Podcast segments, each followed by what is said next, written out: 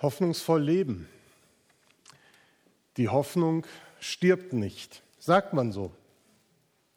Und es sind manchmal gravierende Erlebnisse im Leben, wo die Hoffnung auf der Strecke bleibt. Oder eben auch so ganz banale. Das ist manchmal so dicht beieinander. Deswegen möchte ich vom Dienstag erzählen. Am Dienstag kamen 26.203 Zuschauer auf die Alm nach Bielefeld, um Schalke gegen Bielefeld im DFB-Pokal anzufeuern. Björn, Uwe und ich waren die drei. Und was soll ich sagen? Es war ein Ort der Hoffnung. Menschen kommen dahin in der Hoffnung, dass ihre Mannschaft gewinnt und weiterkommt. Die Hoffnungen der Bielefelder, die wurden schnell enttäuscht. 0 zu 3 stand es nach der ersten Halbzeit. Wir hatten keine Hoffnung mehr, dass sich da irgendwas ändern könnte. Aber der Pokal hat seine eigenen Gesetze, sagt man. Und so kam es, dass innerhalb von kurzer Zeit es auf einmal 2 zu 3 stand. Und es ging ein Ruck durch dieses Stadion und alle hatten Hoffnung. Das spürte man, dass auf einmal alle hinter Arminia standen, bis auf die paar Schalker, die da waren. Aber sie standen hinter der Mannschaft und ich habe noch nie in meinem Leben so lang und so laut Bielefeld geschrien wie an diesem Abend. Im Fußballstadion wie auch in anderen Gelegenheiten im Sport kann man genau diesen Moment spüren, wo eine hoffnungslose Situation kippt und Hoffnung auf einmal wieder da ist und sie ist greifbar, sie ist spürbar. Und sie weckt Energien, die irgendwie kaum da gewesen zu sein scheinen. Doch diese Hoffnung wurde eben nicht erfüllt. Das 3 zu 3 blieb trotz Großchancen wie Pfostenschuss verwehrt. Schade. Die Hoffnung ist gestorben an diesem Abend. Mit dem Schlusspfiff war jede Hoffnung auf ein Weiterkommen verloren. Das war's, endgültig, Punkt. Nächstes Jahr nächste Chance. Menschliche Hoffnung stirbt. Auch in so einem banalen Beispiel wie beim Fußball, wo viele Hoffnungen eben mit verbunden sind. Wie ist das für uns als Christen, wenn wir sagen, wir leben hoffnungsvoll? Wir haben eine lebendige Hoffnung durch unseren Glauben. Christus ist unsere Hoffnung. Stirbt auch diese Hoffnung? Ich möchte auch von Erfahrungen reden, die ich vor vielen Jahren gemacht habe. Ich möchte von einer persönlichen Erfahrung, Erfahrung erzählen, die ich in einer tiefen Krise Ende 2009, also vor knapp zehn Jahren, Ende 2008, vor elf Jahren, erlebt habe. Und in dieser Krise habe ich Gott in einer so unglaublichen Art und Weise erlebt, wie ich es nicht mehr für möglich gehalten habe. Diese Krise damals war, wie schon manches Mal zuvor in den Jahren, verbunden bei mir in meinem persönlichen Leben mit der Frage, warum ich alleine leben musste. Warum Gott mir das Geschenk der Partnerschaft, der Ehe verwehrt und ich nicht lieben durfte. Diese Frage, wann Gott mir das Glück der Partnerschaft schenken würde, war mal mehr, mal weniger bestimmend in meinem Leben. Manchmal konnte ich gut damit umgehen und mein Leben in vollen Zügen genießen und zu anderen Zeiten eben überhaupt nicht, weil es sich für mich anfühlte, als ob irgendwas fehlte in meinem Leben, was eigentlich dazugehören sollte. Ende 2008 hatte ich mal wieder so eine Krisenphase, die mich zutiefst an Gott zweifeln ließ. Dass Gott sich um mich und meine Sehnsucht nach Beziehung, geliebt werden und lieben können, kümmert, das konnte ich nicht mehr glauben. Mein Credo damals lautete, Gott, in allen anderen Bereichen meines Lebens verdanke ich dir so viel. Aber in Bezug auf die Frage nach einer Partnerschaft, da scheinst du einfach nur zu schweigen, keinen Plan für mein Leben zu haben oder an meinem Ergehen einfach nur desinteressiert zu sein. Ende des Jahres fand wie immer eine Silvesterfreizeit mit Teenies statt. Damals war ich im GJW Pastor. Und wir hatten im Sommer, wo diese Krise überhaupt noch nicht absehbar war, das Thema Veränderung ausgewählt. Es war das erste Mal, dass ich nicht predigen konnte. Habe den Teenies das auch so gesagt, dass ich das, was ich euch eigentlich predigen wollte, im Moment nicht glauben kann. Dass Gott in irgendeiner Weise Veränderung schenken kann. Aber wohin sonst? Als zu Gott sollte ich mich eigentlich mit meinen Fragen, mit meiner Not, mit meiner Sorge, mit meinem Schmerz wenden. Die Klagepsalmen haben mich damals schon über viele Jahre begleitet und waren mir immer in Krisenzeiten eine große Hilfe. Das war mein Herzwissen, dass ich mich dennoch zu Gott wenden kann. Und so habe ich Gott zum x-ten Mal alles geklagt und ihn gebeten, dass er doch, obwohl ich es nicht glauben kann, Veränderung schenken möge. Das war der 29.12.2008 und mein 34. Geburtstag. Mein Wunsch für das neue Lebensjahr, der stand deutlich da. Nach meinem Gebet habe ich das Losungsbuch zur Hand genommen und ohne große Erwartung und Hoffnung diese beiden Verse gelesen.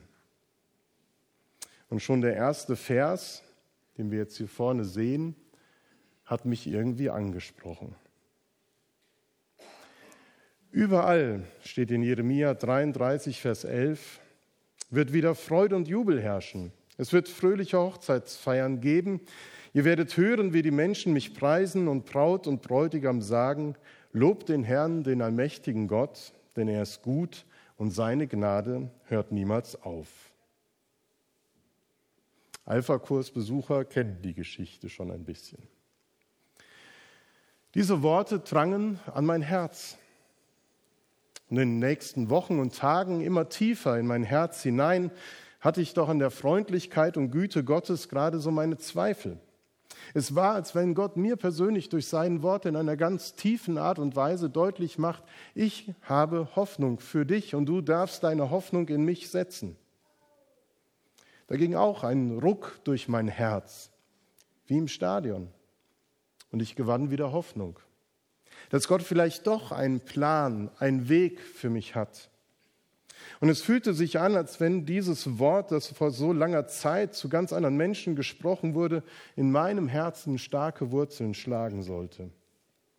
Langsam, aber stetig kehrte das Vertrauen in Gott zurück und ich konnte diesen Vers auf mein Leben beziehen und hoffen, dass er wahr würde dass der Zeitpunkt kommen würde, wo ich zusammen mit meiner Frau Gott für seine Freundlichkeit und Güte danken kann. Leider hat mir Gott damals kein Datum genannt oder geschweige denn mir gesagt, mit wem ich dieses Bekenntnis ablegen würde. Aber ich vertraute darauf, dass Gott diese Verheißung würde wahr werden lassen. Das war zu Beginn des Jahres 2009.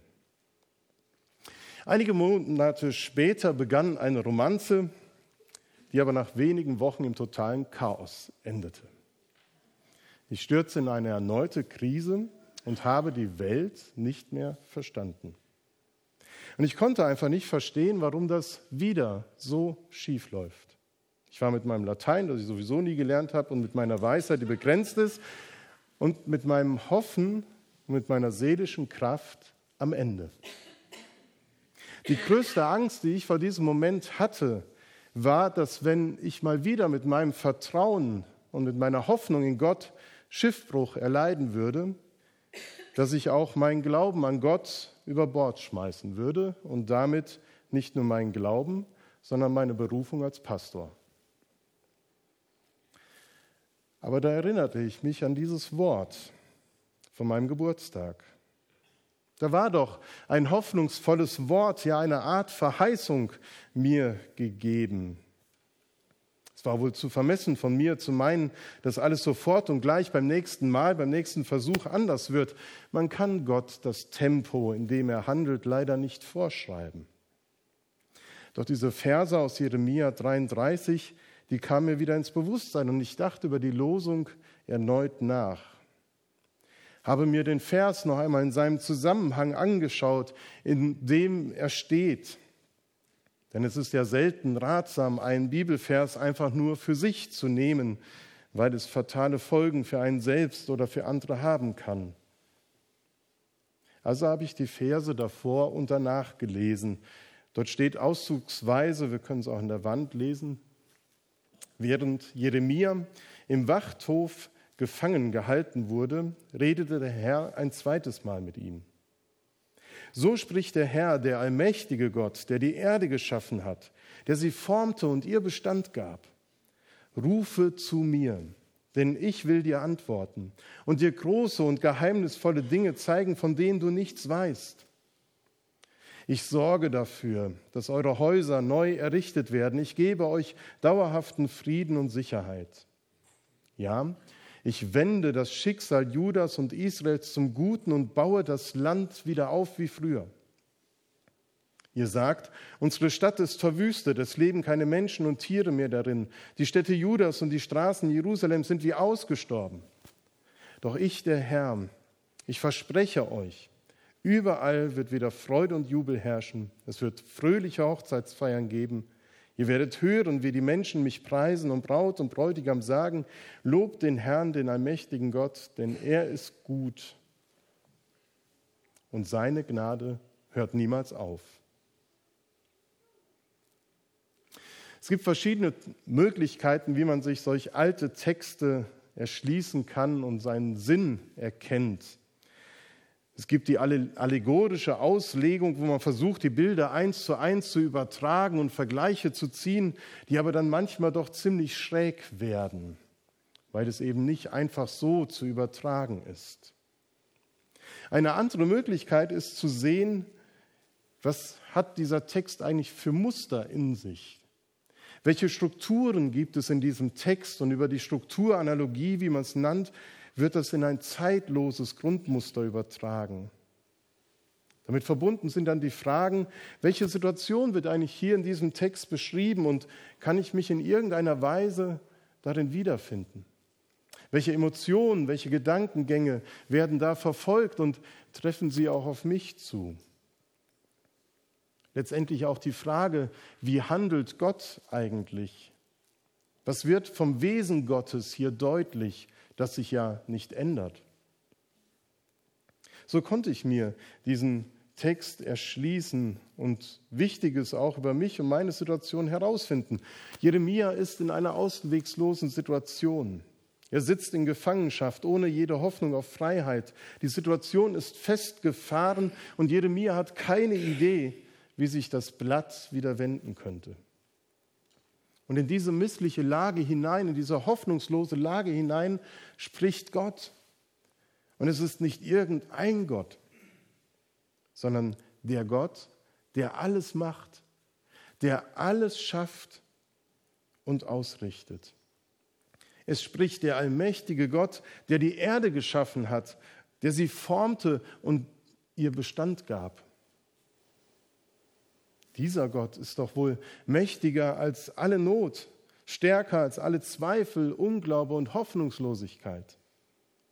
Und dieser Gott tritt an die Seite des verzweifelten Jeremias und sagt, rufe zu mir, dann will ich dir antworten und dir große und geheimnisvolle Dinge zeigen, von denen du nichts weißt. Und Gott antwortete Jeremia, und zeigte ihm seine Vision und seine Zukunft, seine Vision von der Zukunft Jerusalems und des Volkes Israels. Gott ist gnädig und barmherzig und wendet sich den geplagten Kindern zu. Mehr noch, er sorgt dafür, dass das, was zerstört wurde, wieder aufgebaut wird und neu aufblüht, neues Leben hineinkehrt und alle sich wieder lebendig und fröhlich fühlen. Was wie ausgestorben wirkt, soll wieder neu zum Leben erwachen. Ich damals konnte mich in diese Situation so hineinversetzen. Ich fühlte mich auch gefangen, verletzt und wie in einem Scherbenhaufen sitzend, nur noch Trümmer um mich herum. Ich fühlte mich überhaupt nicht mehr lebendig. Ich wollte neue Lebenskraft haben, Heilung erfahren und verstehen, warum ich wieder in dieser Krise gelandet war.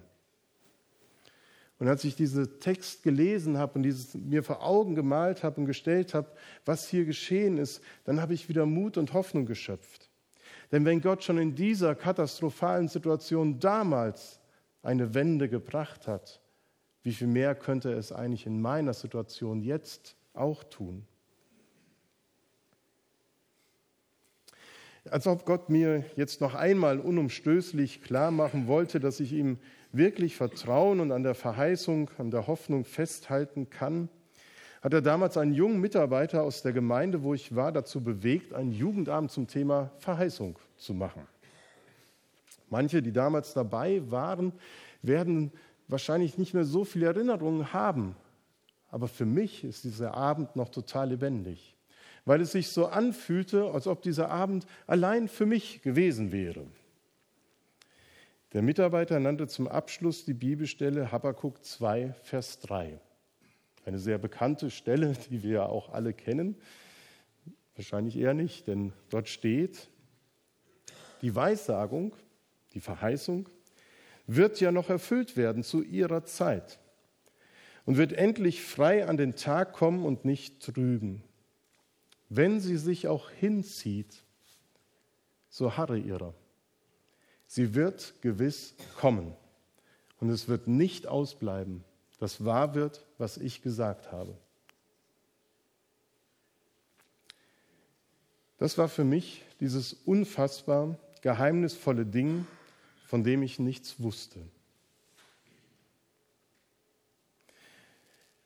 Bei mir ging es dann danach, in den Wochen und Monaten danach, eigentlich doch relativ schnell.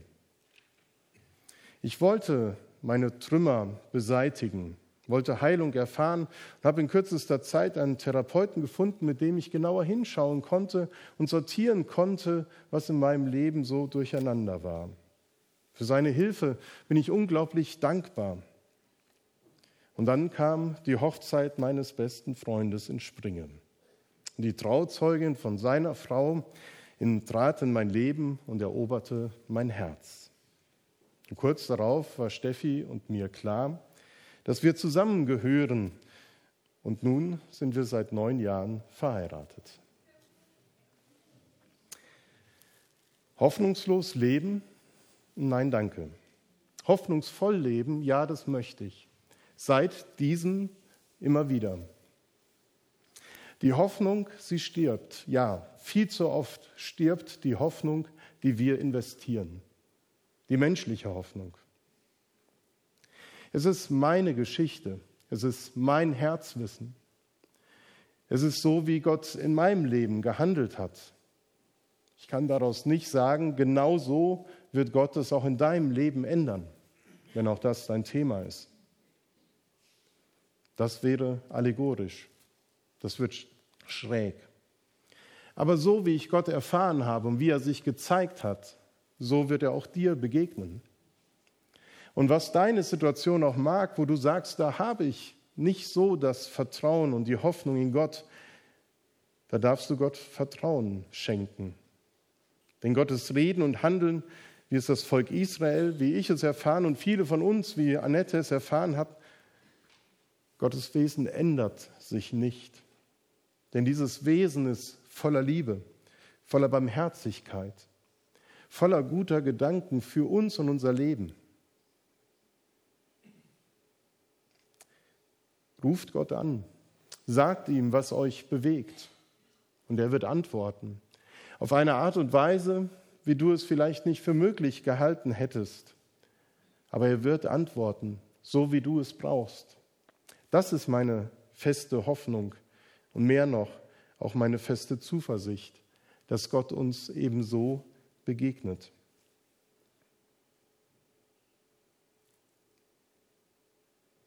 Wenn wir das Abendmahl miteinander feiern, dann führen wir uns vor Augen, was Christus für uns getan hat. Die Hoffnung, die wir für unser Leben brauchen, die muss lebendig bleiben. Sie braucht immer wieder Nahrung. Da ist es gut, wenn wir uns immer wieder an den Grund unserer Hoffnung erinnern, nämlich dass Christus für uns gestorben ist und auch auferstanden ist von den Toten.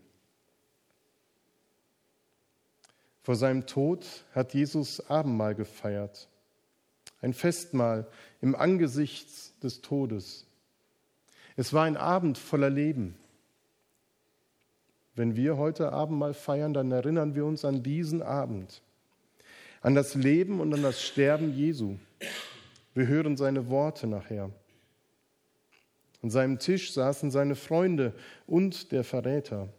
An seinem Tisch versammelten sich große Hoffnung und Hoffnungslosigkeit. Wenn wir heute Abend mal feiern, daran, daran, dann erinnern wir uns auch daran. Wir sind alle eingeladen an seinen Tisch, an den Tisch Jesu Christi. Mit Jesus beginnt neues Leben dort, wo alles hoffnungslos war. In seinem Namen sind wir zusammen, in seinem Sinne. Wir essen nur ein Stück Brot und trinken nur einen Schluck Wein oder Traubensaft. Das ist kein Festmahl, was wir veranstalten. Wir werden nicht satt werden. Aber das, was wir werden, ist, dass wir gestärkt werden in unserer Hoffnung, in unserem Glauben, in unserem Leben. Christus ist unsere Hoffnung und Zuversicht. Auf ihn vertrauen wir und wir fürchten uns nicht. Ja, auch diese Hoffnung, auch Jesus Christus ist gestorben. Im wahrsten Sinne des Wortes ist die Hoffnung Jesus Christus gestorben. Aber Jesus ist auferstanden von den Toten. Und somit ist auch unsere Hoffnung lebendig. Die Hoffnung in Christus, die christliche Hoffnung, sie stirbt nicht zuletzt, weil Christus auferstanden ist und lebt. Amen.